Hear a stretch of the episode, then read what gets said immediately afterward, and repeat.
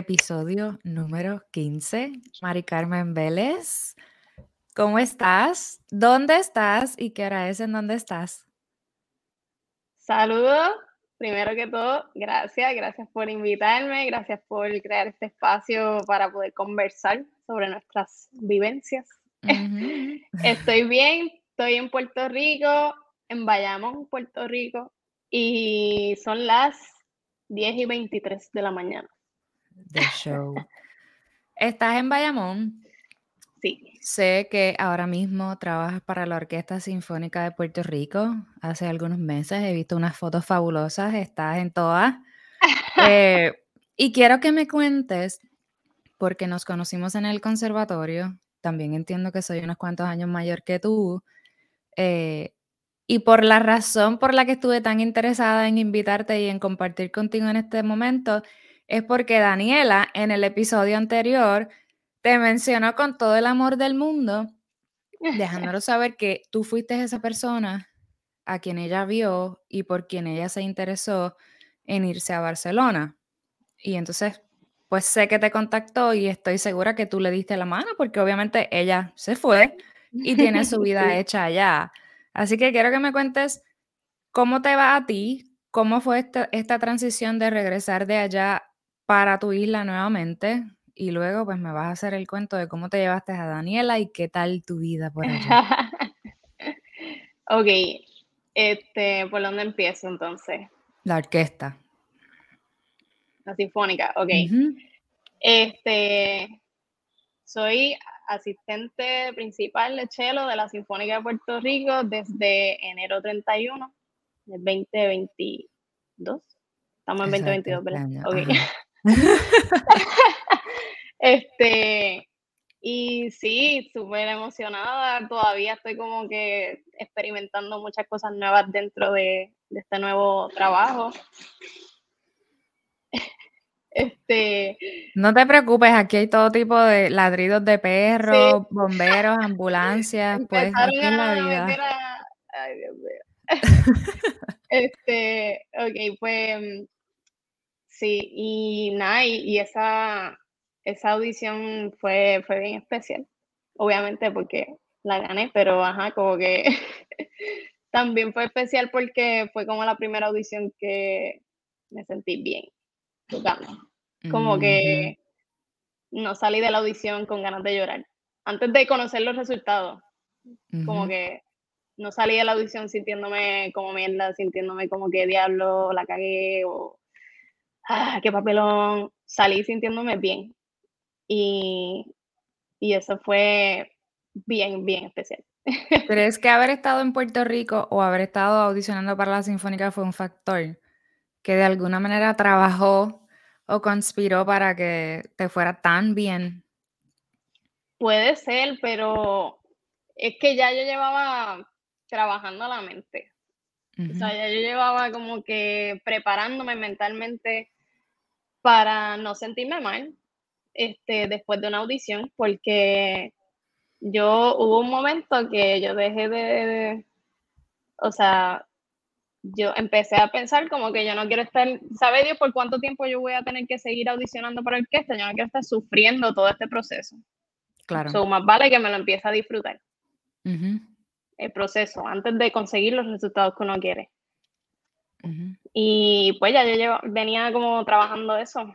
Así que eso también fue, fue importante que, que yo, desde antes de, de entrar, yo dijera como que voy a hacer lo mejor que pueda y el trabajo lo hice, o sea, I put in the work, o sea, que yo no me tengo que sentir mal después de esta audición. Y, todo ese proceso mental y emocional fue algo que trabajaste por tu cuenta, alguien te asistió, eh, leer te ayudó, ¿cómo crees que, que llegaste a ese punto de poder canalizar tus emociones y no sí, todas las, todas las anteriores anteriores. Leí este par de libros que, que hablaban de eso, este Audition Success, eh, The Art of Practicing, estos libros como que me gustaron un montón. Eh, también yo misma, con la experiencia de sentirme mal después de cada audición, era como que, Dios mío, ya, o sea, yo no quiero seguir así.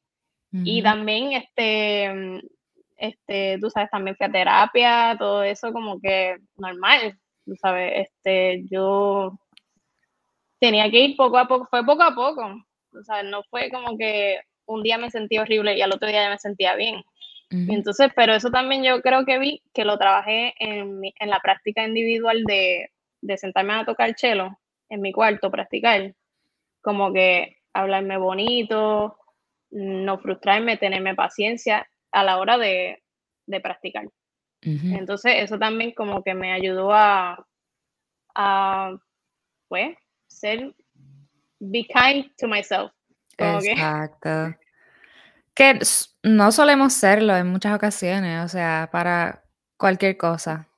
Entrevistas de trabajo, audiciones, conciertos, a veces uno se baja y uno dice, ay, mira, ¿qué es esto que hice? Sí, y, y, no es un proceso lineal tampoco, no es como que lo logré ese día y ya no tengo ese problema. o sea, como es algo que siempre se trabaja. Exacto, exacto, como que me siguen llegando los pensamientos así de dudas, de inseguridades, pero pues como que es cuestión de, de una vez tú adquieres ciertas herramientas para poder trabajar esos, esos pensamientos y como que convertirlo, un pensamiento negativo, convertirlo en un pensamiento positivo o sea, en vez de decir, qué sé yo, eh, en vez de notar todas las cosas que hiciste mal en la audición, decir, pero me fue bien aquí, aquí, aquí, aquí. Exacto. Cuéntame, antes de venirte para acá, para esa audición, ¿qué estabas haciendo? ¿Dónde estabas? Me contaste antes de comenzar a grabar que tienes dos maestrías. Me hablaste de varios lugares en donde estuviste audicionando y fuiste parte de ciertas academias. Cuéntame sobre eso. Ok, pues yo cuando terminé mi bachillerato de cello en el Conservatorio de Puerto Rico, me fui a Barcelona a hacer la maestría en el Conservatorio del Liceo en, en cello performance. Este, Cuando tú te fuiste, no había otro puertorriqueño allá. Sí, allá estaba Jorge Abreu, violinista, que está allá todavía. Este, yo sabía que él estaba allá, pero yo no, o sea, yo no me, yo decidí irme para allá después de haber audicionado a ocho universidades en Estados Unidos. Y, o sea, no fui a Estados Unidos a audicionar a ninguna, fue por video todo, pero pero yo solicité a ocho universidades en Estados Unidos porque, pues, lo que nos enseñaron, que, pues, tú haces bachillerato en Puerto Rico, la maestría en Estados Unidos, era como que lo que yo conocía. Este, pero eh, Carlitos, mi novio, me dijo, él fue el que me dijo como que, mira, y España, ¿no te interesaría ir para allá? Porque él ya tenía pensado irse para allá cuando él terminara el año siguiente, como que irse para Barcelona, porque él ya lo, lo había visto, había ido para allá de, visita una vez y le encantó y yo como que, no sé, voy a chequear, voy a averiguar y cuando me pongo a averiguar es muchísimo más barato la, maestría que en Estados Unidos, pero por el doble, se terminaba en un año, no en dos, o sea, puede, tiene la opción de hacerlo en dos, pero también lo puedes hacer en un año. Este, y era Barcelona. era como que este, yo en, ese momento tenía este, dos opciones. Una universidad en Estados Unidos que me dieron full assistantship, pero eran un, pueblito, así como, como medio, en medio de la nada. Este, Y el programa de música no se veía como que un nivel, este, ¿verdad? Tan, tan alto, por así lo que pude ver a simple vista. Eh, o irme a Barcelona, donde el conservatorio decía, wow, tiene 100 años de historia, no sé qué, fulano y fulano han estudiado aquí. Y yo decía, bueno, yo no sé, realmente podría ser como que también, no, no, a lo mejor no es todo lo que, lo que aparenta, Ajá, lo pero, que se ve. pero este, o sea, la, la vertiente económica pues fue como que el factor decisivo. Exacto. Y este, y que también que era en Barcelona. Entonces, cuando una vez decido que quiero ir para allá, pues que me pongo en contacto con Jorge y él me orientó y, este, me ayudó. Él estudiaba en la otra Universidad de Música de Barcelona, la SMUC, y este, que para allá también audicioné, pero me decidí al final por el liceo y, y este, y pues allí hice la maestría en, en cello performance y de verdad tuve suerte porque mi, el maestro que me tocó yo no lo conocía, ¿sabes? Como lo conocí allí. y, y, fue súper bueno, ¿sabes? Como que él de verdad se puso a, se dio la tarea de trabajar pues ciertas lagunas que todavía tenía y, y en la técnica como tal del instrumento y, y de verdad súper bien, me quedé más tiempo estudiando con él porque sentía que todavía tenía más cosas que aprender eh, y que mejorar. Y pues súper. Este. ¿Cómo pasaste a la segunda maestría que hiciste? Ah, pues, ok, pues ese año de la maestría fue el año que yo estaba pensando como que, ok, ¿qué voy a hacer después de esta maestría? Eh, y realmente no sabía, pero a finales de año como que este, pude hablar con el maestro y pues comentarle mi, mi incertidumbre. Y él me dijo, puedes quedarte otro año más haciendo el equivalente a un artist diploma, que allá, allá le llaman music training y este y es simplemente eso como que quedarte un año más cogiendo la clase de instrumento y, y con ese con esa matrícula me podían renovar el visado para quedarme otro año más en España. Y este y pues yo dije, ok, pues vamos a hacer eso. Entonces me quedé ese segundo año y ahí fue como que empecé a pensar como que, ok, ¿qué yo quiero hacer? ¿Cuáles son mis objetivos en la vida? Pues yo quisiera tener una vida tranquila, estable, quizás con un sueldo fijo y eso en la música es bastante ambiguo. Este, pero yo sabía que un trabajo de orquesta era lo más cercano a una vida así estable, entre comillas, como que estable en, el sentido que, hemos crecido aprendiendo lo que es como que tener una vida estable, como que tienes un sueldo fijo y tienes como que días libres y qué sé yo, y, un horario... Eh, sí, vas a poder tener tu rutina, vas a tener un ingreso fijo, Vas a tener un trabajo profesional, no vas a ser un freelance que quizás no se gana el respeto de la gente por cómo es la sociedad en cada lugar. Sí, y a mí no me molestaba como que ser freelance, pero yo sí sabía que quería un ingreso fijo, como que, este, y pues como que me di cuenta que un trabajo de orquesta era lo que, a lo que yo quería aspirar, trabajo en una orquesta, así que, este, hablé con mi maestro y empezamos a montar excerpts por ahí para abajo de orquesta, eh, y entonces él me habló de academias de orquesta en, Alemania y, en Austria también. Entonces como que yo dije, ok, pues, pues estos son pasos a seguir, que eso, eso también me gustaba, como que tener este... Tienes un plan. una guía, exacto, y sabes eh, hacia dónde vas, qué es lo que vas a estar haciendo y qué es lo que se supone que pasa después. Exacto, porque en ese momento yo decía, quizás no estoy, no me siento lista para audiciones de orquesta profesional, pero hay academias de orquesta. Y en esas academias de orquesta te dan, además de que tienes la oportunidad de tocar en la orquesta profesional de, esa academia, por ejemplo, eh, el ejemplo así más famoso de la Filarmónica de Berlín, que tienen la Berlin Academy. Este, pues ahí tú tienes la oportunidad de tocar con la orquesta profesionalmente en diferentes conciertos, coges clases con los eh, profesores de la orquesta y te dan este mock auditions cada cierto tiempo que te preparan para audiciones reales de orquestas profesionales y también entrenamiento psicológico para, para audiciones, que realmente no sé cómo, cómo lo harán en las academias, pero este, para mí eso es una parte crucial de, prepararte para una audición. Tienes que, tienes que estar bien sólido aquí. la mente juega un papel sumamente importante. Sí, sí, porque o sea, te pueden llegar unos pensamientos a mitad de audición que tú no tienes que estar pensando y, te pueden te pueden chavar la audición y tú puedes tocar perfecto y aquí estabas pensando en otra cosa, te equivocas. Tú tuviste un evento eh, relacionado a eso mientras estabas en una, en una presentación, que la mente te jugó una chévere, chévere, chévere. Cuéntame sobre eso.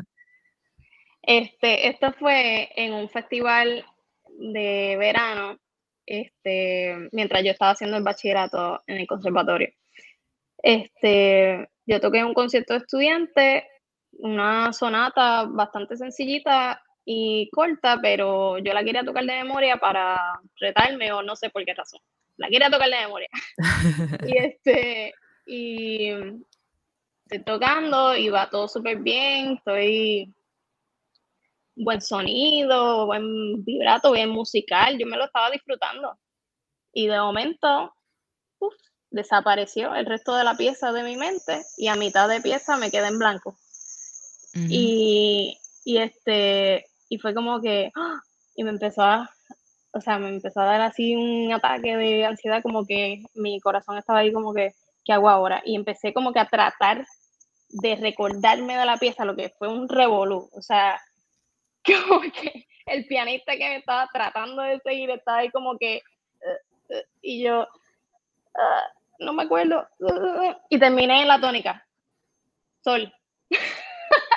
y, se acabó la pieza. y, y entonces los aplausos. O sea, una cosa tan, o sea, papelón, pero yo me levanté, sonreí y saludé. Ajá. Y eso requiere de valor, o sea, uno se ríe ahora, pero en el momento, o sea, ese tipo de experiencias son las que pueden marcar tu futuro para tú pensar, ¿e-, ¿esto es o, no? Sí, sí, entonces, Quiero seguir. exacto, y qué bueno que dice eso lo de que requiere valor, porque yo decía, wow, la cagué bien brutal, y la maestra de chelo de ese campamento no supo manejar la situación y me hizo así, good job. O sea, me hizo sentir súper peor todavía, como que no acabas de ver lo que acaba de pasar. Pero, este, ah, yo me quedé en el concierto, vi al resto de mis compañeros y cuando salí, iba de camino a los, a los hospedajes y eso, y una maestra de violín, este, que se llama Annette, eh, me dijo, ¿te puedo decir algo? Eso fue tan valiente lo que tú hiciste. Este, te, tú te, o sea, a pesar de, del struggle, tú te paraste, sonreíste y saludaste. Y de verdad que muy bien. Y yo me quedé, o sea, yo ahí mismo empecé a llorar un montón, como que. ¡ah! y este, y le dije como que, me acuerdo que fue bien awkward, y le dije como que, ¿Can I give you a hug? Y ella como que, claro que sí, me abrazó y yo seguí llorando y yo, Dios mío, qué papelón. Este, pero fue, fue súper importante como que, que, ella me dijera eso. O sea, si ella no me llega a decir eso, yo me hubiera quedado como que diablo, todo el mundo pensó que yo hice un papelón, pero no hubo alguien que pensó que fue bien valiente lo de saludar a pesar de que hiciste un papelón. Exacto. Mantuviste la compostura, te paraste, sonreíste y gracias. Ups, cosas pasan. No somos máquinas. Y también y además de ella, este, en ese festival estaba el maestro Francisco Caban, que era mi maestro de cámara aquí en, el Conservatorio de Puerto Rico, y, y, él también vio mi papelón y me envió un mensaje de texto, tú sabes, después por la noche como que, Mari, te tengo que felicitar, este, estabas tocando súper bonito, súper buen sonido, como que eh, esas cosas pasan y como que me envió un texto así dándome ánimo, o sea, como que alentador y fue como que, ok, yo voy a poder superar esto. ¿Sabes? Como que todo va a estar bien. Todo va a estar bien. Y que, que son cosas bien importantes. O sea, tú, uno tiene que, bueno, no sé, e, es, difícil, como que un momento así te puede, lo que tú decías, te, puede, puede marcar la diferencia si tú vas a continuar en eso, ¿no? Exacto. Sí. But you did it, girl. y mira dónde estás ahora. Así que, yes, bravo por esos maestros hermosos que, que supieron dar esa palabra de aliento y, ser apoyo en muchas ocasiones. Sí. El impacto que uno como profesor y como maestro puede tener en los demás es, gigantesco y uno siempre tiene que tener la noción del, poder de las palabras y del... De, definitivamente. de ser ese support, ese apoyo para, para tus compañeros y para muchísimo más para tus estudiantes que están en crecimiento y desarrollo. Pero entonces, regresando al asunto de las academias. Eso no es algo, por ejemplo, que existe en Puerto Rico, a menos que, pases por experiencia sinfónica, que es es lo más cercano que yo he visto, sí. Que, pero está solo, solo en la escuela, no es, no es un programa que agarra a los estudiantes del conservatorio o en nivel universitario para exponerlos a una orquesta profesional entre músicos profesionales de renombre. Exacto, exacto. Y no, y no solo eso, que yo creo que una parte crucial de esos programas de academia no es solamente como que tocar con, con la gente de la orquesta en la orquesta, es los mock auditions. Este, como que la, los simulacros de audición es algo que, que yo entendí mientras estaba en mi tiempo en España, que, que era una parte crucial de la preparación para una audición, tú sabes, porque te pones en esa situación. Este, o sea, tú literalmente tú puedes hacer un mock audition en tu casa, tú pones una cortina o te paras detrás de una sala y tienes a gente al otro lado como que de confianza o quien sea o extraña que te van a decir al final como que, bueno, esto me gustó, esto no, qué sé yo qué, y, pero te pones en esa situación como que te, en ese ambiente de, de presión, de nervios y todo eso. Y hacerlo seguido hace que cuando llegue el momento de la audición de verdad, ya tú has hecho eso 20 veces y, y, todo, y sabes que lo puedes hacer. Y eh, me parece eso como una, una excelente herramienta porque humanamente todo lo que nos reta, todo lo que nos da miedo, todo lo que nos asusta, en todas esas cosas que nosotros sabemos que podemos fracasar, generalmente son cosas que obviamos, que ignoramos, que decimos, olvídate de eso. Si, es, si tú sabes que tienes que eh, cumplimentar una documentación, enviar un video para que te inviten a una audición profesional, a veces la gente hace eso a mil oportunidades que hay, mil vacantes que hay y no reciben esa invitación para, para ellos ir a audicionar en, en, ciertos lugares en donde es de esa manera el proceso. O en muchas ocasiones simplemente uno está asustado y uno dice, ah, olvídate, eso yo no lo voy a ganar, eso está bien difícil, y uno no se pone en la situación por el miedo, por el, por uno uh, creer que está protegiéndose de eso. Así que es maravilloso poder tener la oportunidad de vivir el proceso completo. Porque tú dices, sí, tú lo puedes hacer en, en, la sala de tu casa con tus amigos o con tu familia, pero nunca va a ser igual ir a un lugar que tú no conoces, buscar cuartos, estar rodeado de otros músicos en los cuartos de práctica mientras estás calentando pre-audición, ir y estar en la audición, esperar, ver una lista o, recibir esa notificación de la manera que ya sea que lo, que lo están comunicando, pues son tantos factores. O sea, por ejemplo, yo vivo en Estados Unidos y he visitado distintos lugares para hacer ah, entrevistas de trabajo. Mano, y yo llego como que dos horas antes porque a mí me da un, estrés mental el estacionamiento. Y caminar tres millas a donde sea que sea el edificio. Llegaste al edificio y ahora es la puerta número tal, pero ¿y si en esa puerta si ahí no hay nadie? Si se fue la luz, si me quedé sin gasolina, si Literal. Entonces, todos esos factores, a ah, la mente, uno llega allí cuando te sientas a hacer la audición, a lo mejor tienes la, la cabeza, olvídate, en cualquier lugar menos en donde tiene que estar. Así que eso está genial y no es yo no creo que es algo que la gente de Puerto Rico, yo no sé, eh, esté tan familiarizada con esas oportunidades que hay de esta academia allá. Pues sí, o sea, yo no sé tampoco como, tal, eh, yo creo que sí hay, gente que debe saberlo, pero, eh, pero quizás es que como no es, no es tan fácil, ¿sabes? Como que realmente por eso uno hace bachillerato en Puerto Rico y la mayoría se van para Estados Unidos después o lo que sea, a, la maestría o a trabajar. Este, pero sí, como que si, si deciden, si alguien decidiera irse a España o Europa a estudiar, yo me fui a España porque ahí hablan español. o sea, no, y de hecho fui para Barcelona que hablan catalán, pero pues, por lo menos también pueden hablar español. Eh, o sea, no me fui a Alemania, que creo que los estudios son hasta más baratos incluso en algunas universidades gratis, este, pero tienes que hablar alemán. So, este, esos son niveles.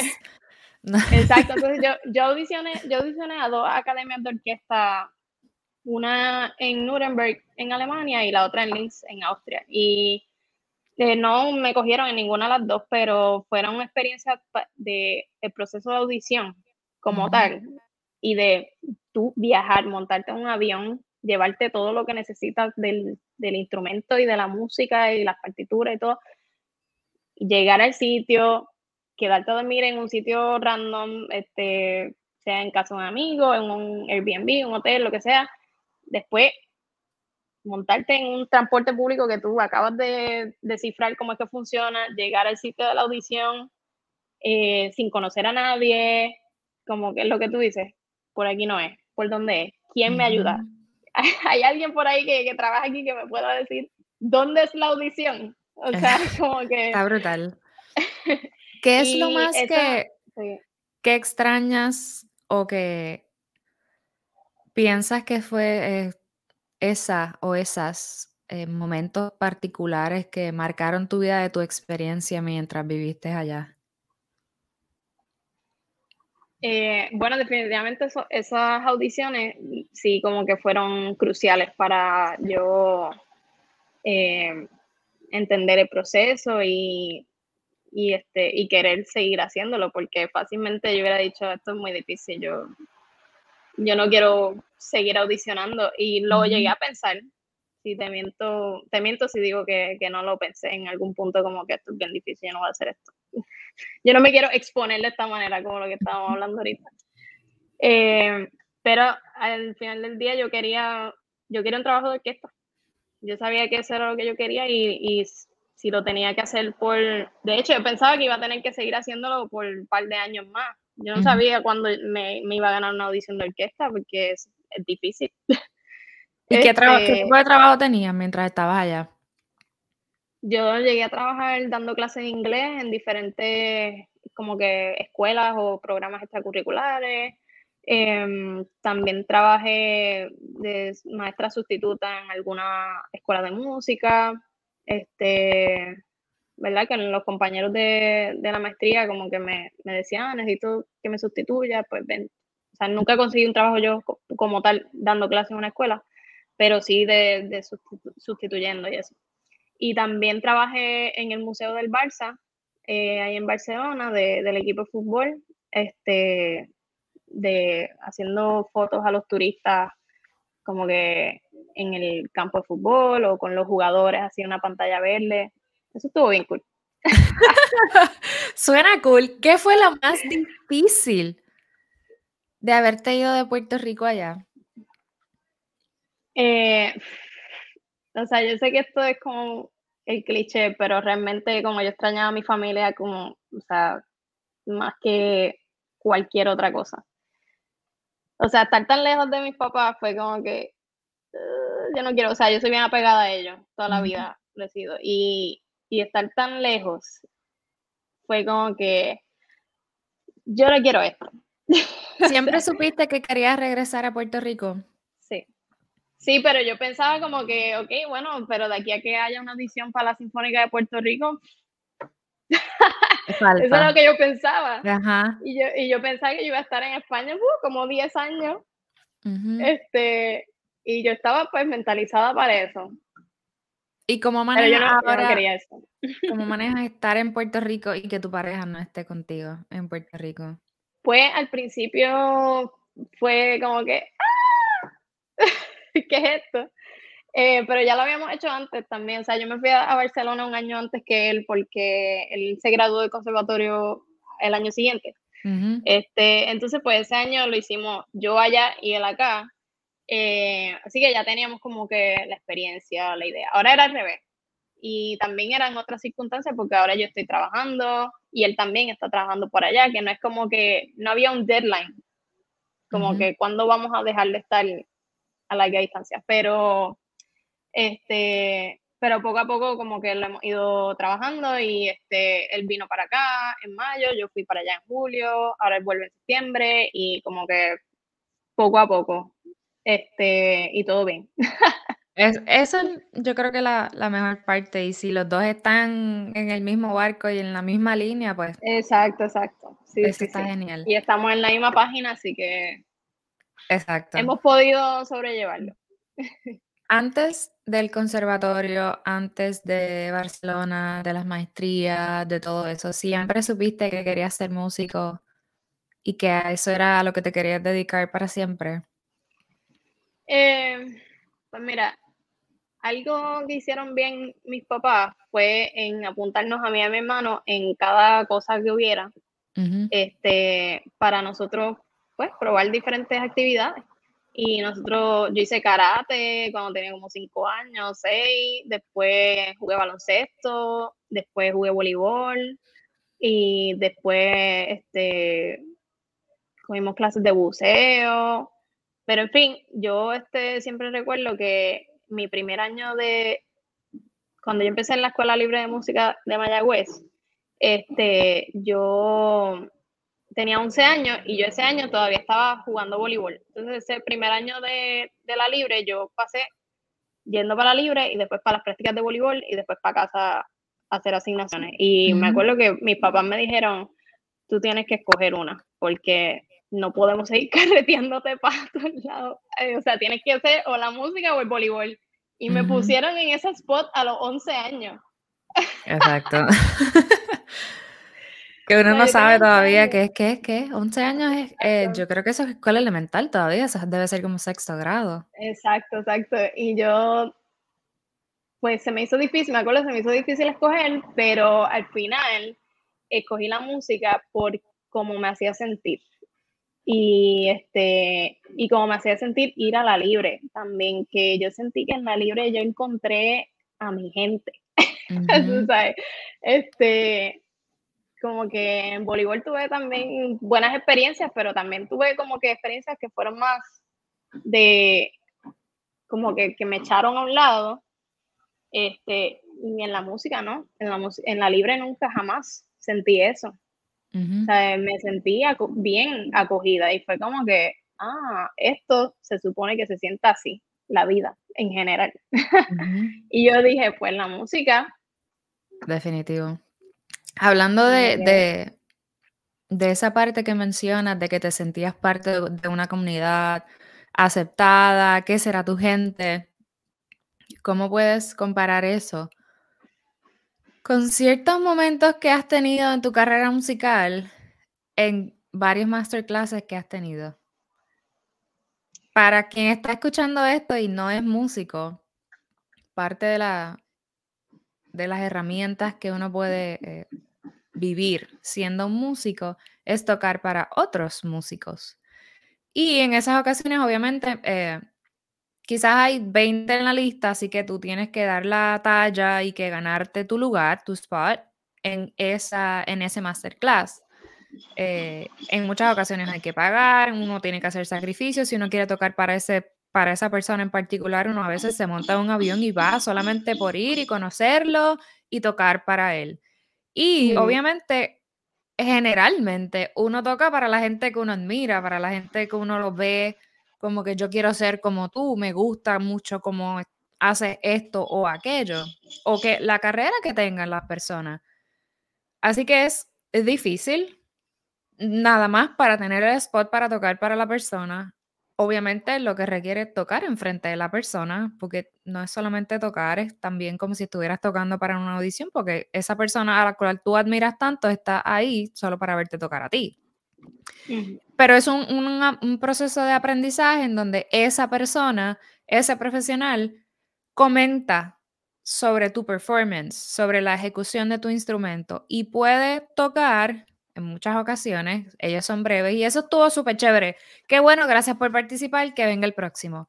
En otras ocasiones son muy específicos y te ponen a tocar el mismo compás, los mismos 10 segundos, 200 veces para hacerte entender eh, cómo vas a tener la postura en el instrumento, una cuestión de interpretación, de afinación. La música no es solo tocar, gente, requiere de muchas cosas. Eh, de estar respirando donde no es, estás interrumpiendo la frase, estás haciendo esto, estás haciendo lo otro.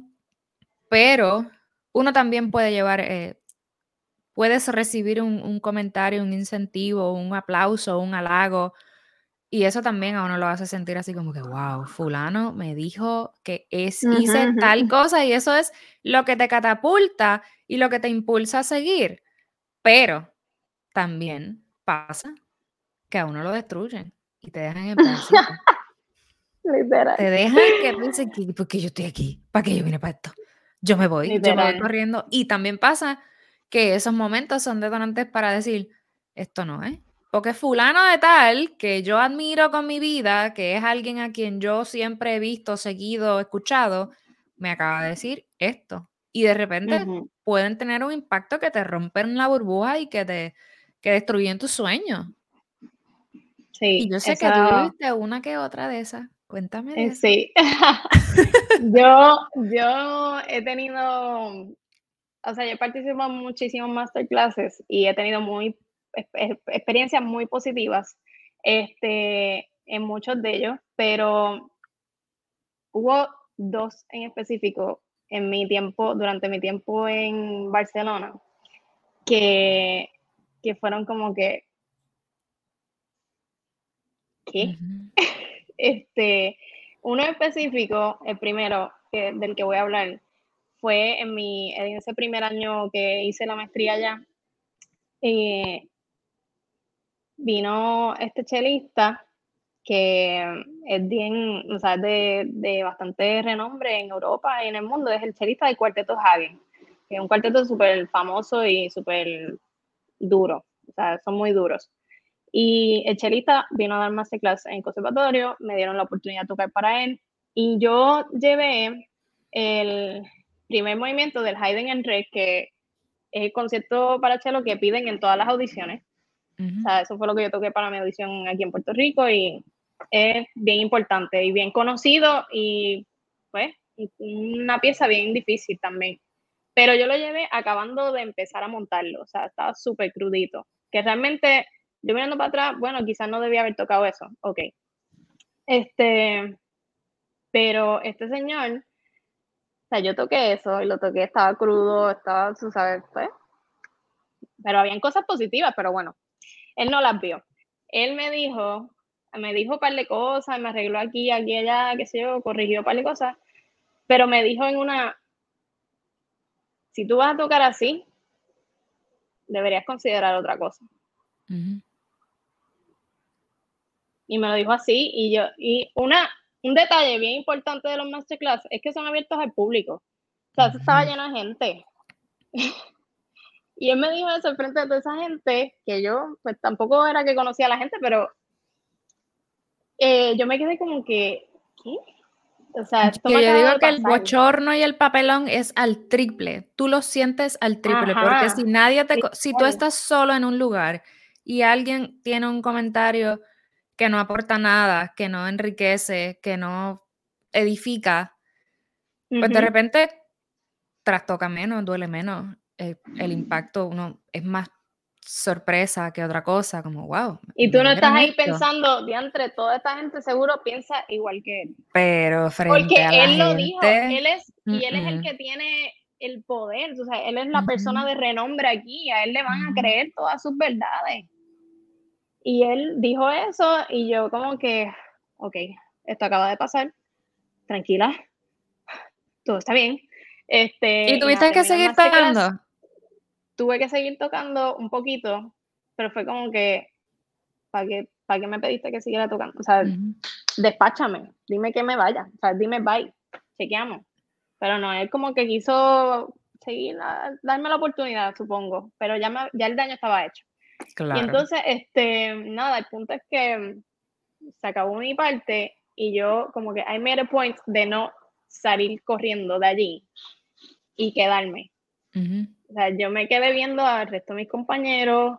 Obviamente mi mente estaba, pero yo traté de como que aprender de lo que él estaba diciendo a los demás compañeros, tú sabes, como que tratar de calmarme en algún aspecto.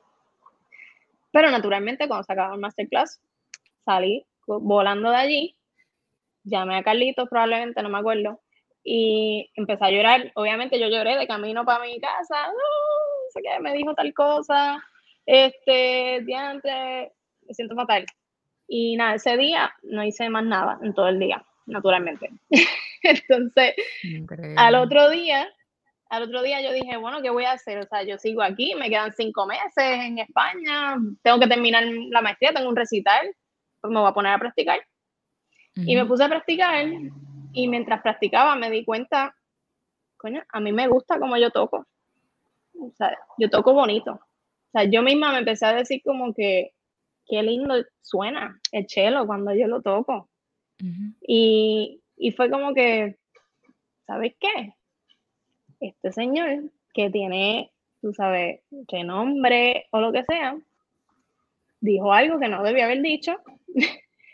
y tú sabes, eso fue lo que él dijo. Para empezar, que es antipedagógico, tú no puedes estar diciéndole a la gente por ahí, debería estudiar otra cosa. ¿Quién eres tú para decirle a alguien que debería estudiar otra cosa?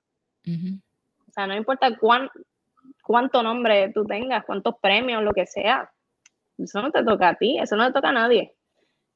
Y, pero decirlo así al frente de la gente, y es como que, mira, si tú fueras un pedagogo de verdad, tú hubieras buscado como que los aspectos que se podían trabajar, o incluso si la pieza estaba demasiado cruda, tú podías decirlo de una manera como que, este, pues mira, hay muchas cosas positivas que se pueden trabajar, pero si tienes otra cosa, otra pieza que puedas tocar, que podamos abundar más para un masterclass, porque creo que esta pieza la debes seguir trabajando con tu maestro individualmente.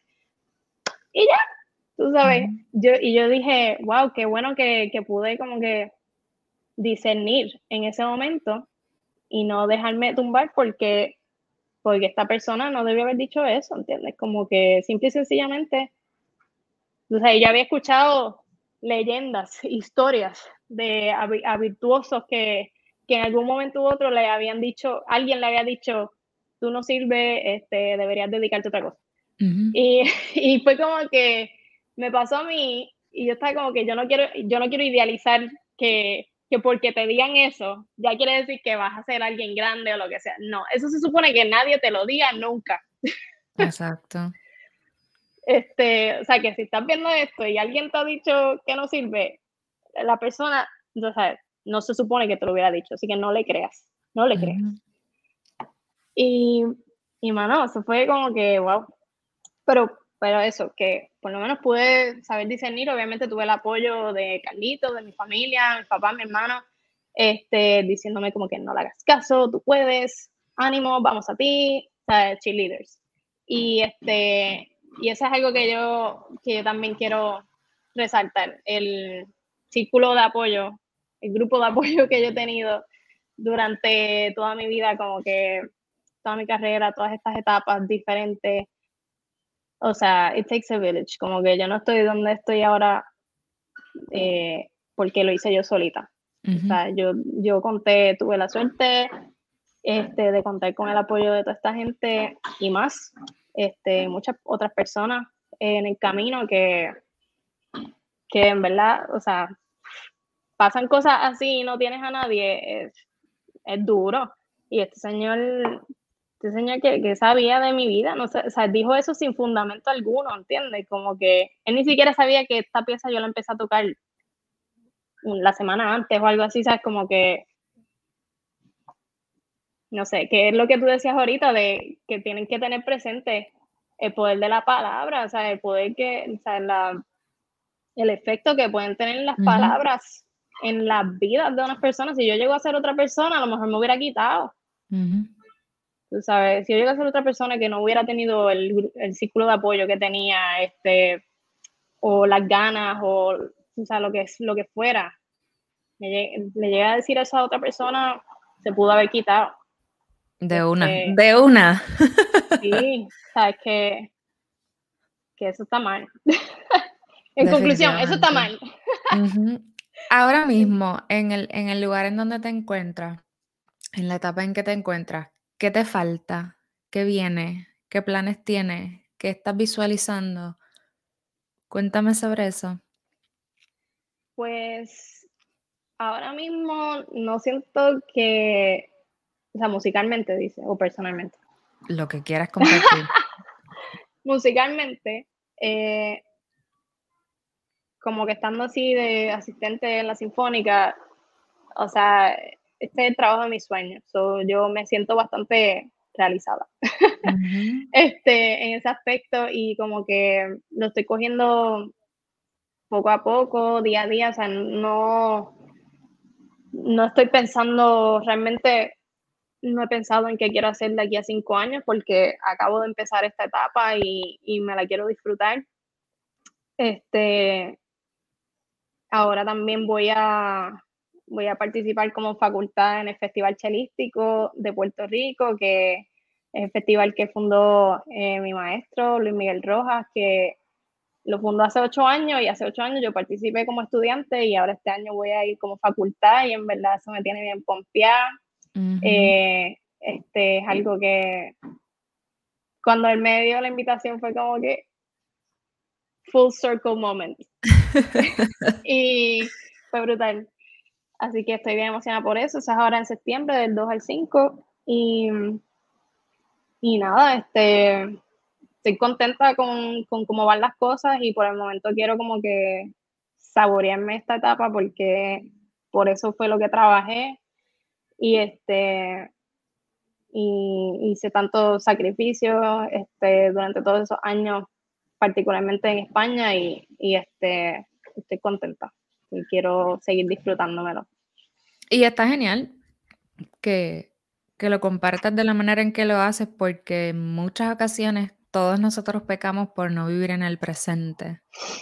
Mm, yo también pequé, pecado de eso.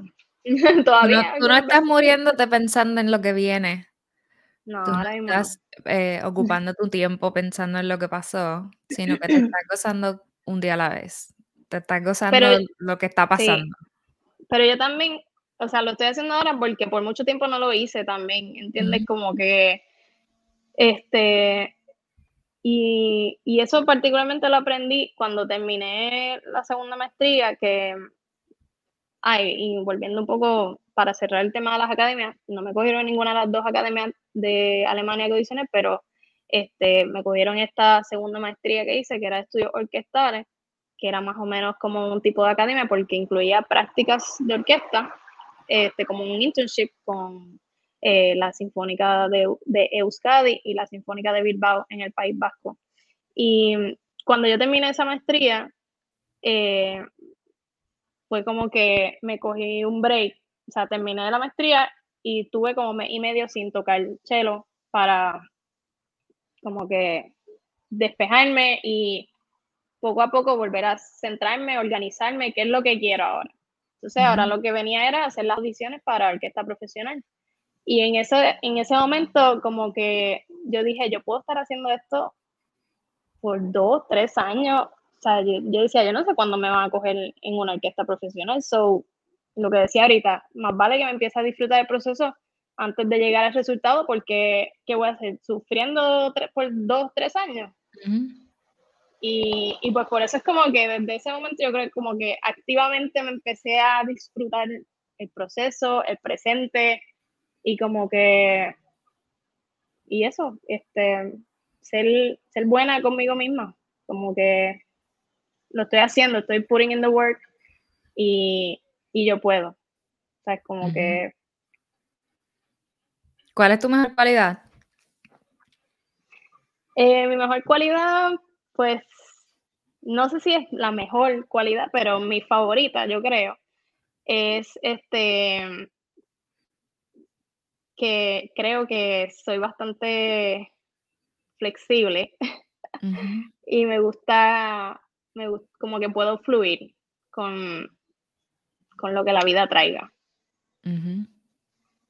Que es importante, porque en muchas ocasiones sufrimos tanto cuando las cosas no sean el día, la hora y del color que uno lo quiere.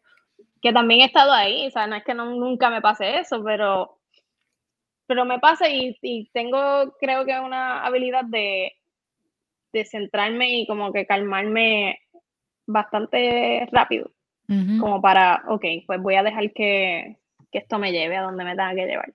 ¿Y qué cualidad es esa que más necesitas trabajar? Que quizás no es tu cualidad favorita. Eh,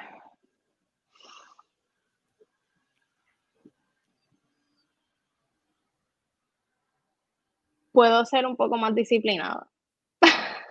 Ajá, suena bien. Sí, como que me, pues en el, en el chelo, en el estudio, qué sé yo, como que puedo, y eso es algo con lo que siempre he luchado. Y, lo, y lo, es lo que te digo, no es un proceso lineal. A veces como que tengo una etapa que lo consigo y estoy ahí bien organizada, disciplinada, consistente. Y de momento es como que pues se me va. ¿Por qué tres cosas? ¿Por qué tres cosas das gracias hoy, ahora? Eh, doy gracias por la familia, las personas, las amistades que tengo a mi alrededor, que son bien importantes para mí, este, por el apoyo que me dan. Y doy gracias por,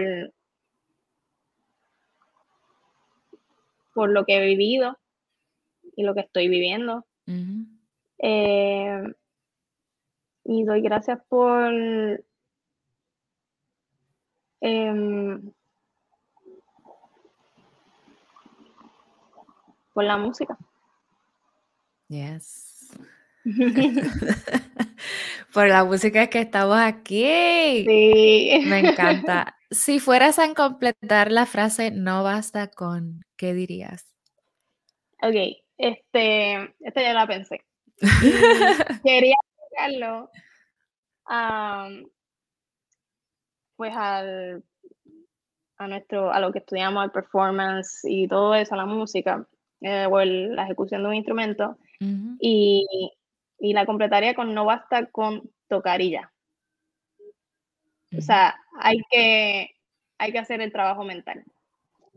Eh, hay que pensar bien, analizar bien como que por qué uno está haciendo esto, qué uno quiere como que sacar de esto, o no sacar de esto, pero que uno quiere como que sentir de esto y, y como que tratarse bien, mano, porque está en esta industria uno me ha dado cuenta, ¿verdad? Que que uno se autoflagela demasiado y si, si no estás practicando tienes un guilt trip bien brutal que, o sea, no te deja disfrutar de tus vacaciones. Entonces, es como que, ok, vamos a, a centrarnos, a hablarnos bonito y, y, pensar en esas cosas también. Entonces, yo pienso que no basta con tocar y ya tú tienes que, como que, estar presente aquí a la hora de, de hacer música.